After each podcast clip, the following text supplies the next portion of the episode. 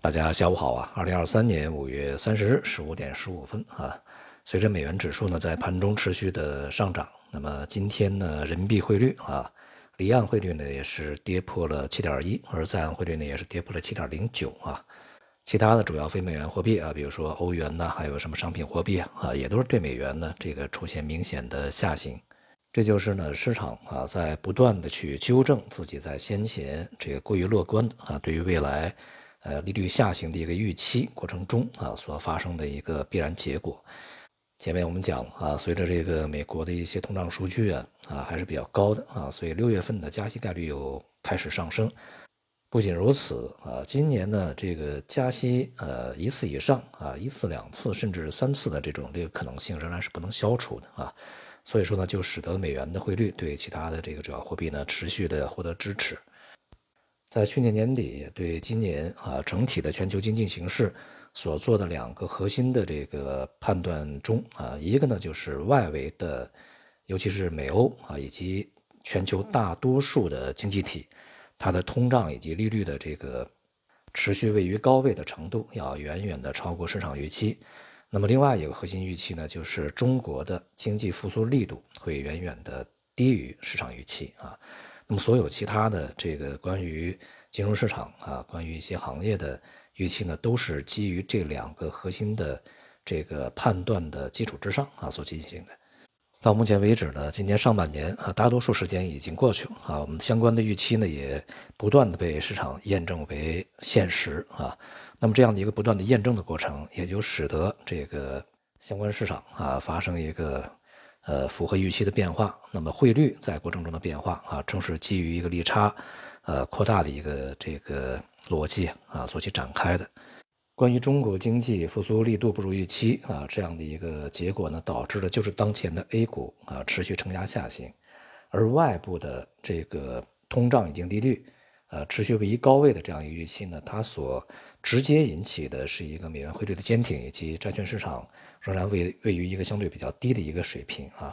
但是它间接会引起的就是未来的一个经济下行。那么当前呢，像美欧股市还算是比较稳定啊。那么接下来呢，恐怕会逐步的进入到这个对经济啊将走向衰退的这样的一个忧虑的交易里面去啊。所以它在当前的这个坚挺的。过程啊，恐怕也不会持续太长时间啊，他们也将步入到一个，呃，股市下行的一个阶段里边来啊。与 A 股只是一个前后脚的问题啊，就像我们的股市比它先反弹，它后反弹一样啊，它恐怕呢也会比 A 股这个稍微晚一点下跌。我们借用一种语式啊，就是这个呃，下跌有可能会迟到啊，但是它不会缺席啊。对于二零二三年啊，另外一个非常关键的预期呢，是在于啊，这个国际范围内的地缘政治它不会出现缓和，反而会继续的升级升温啊。当前呢，整个围绕着呃主要大国之间展开的博弈啊，大家也能够看得非常清楚。呃，这样的一个现象呢，不仅仅会影响到相关地区的啊一些这个投资啊和贸易的相关往来，它对整个全球的。呃，投资的信心啊，以及这个积极性呢，也会受到相当大的影响和压制的啊。所以在二零二三年，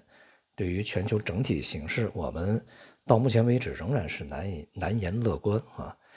之前呢，我们也反复的问投资者啊，就是如果你现在非常乐观积极的话，那么你的根据是什么呢？啊？在去年年底、今年年初啊，根据呢非常多啊，经济强劲复苏，什么利率见顶将下行啊，这个大量的外资涌入中国等等等等。那么到前到目前为止，这些所有的根据基本上都已经被证伪了啊，全是不真实的，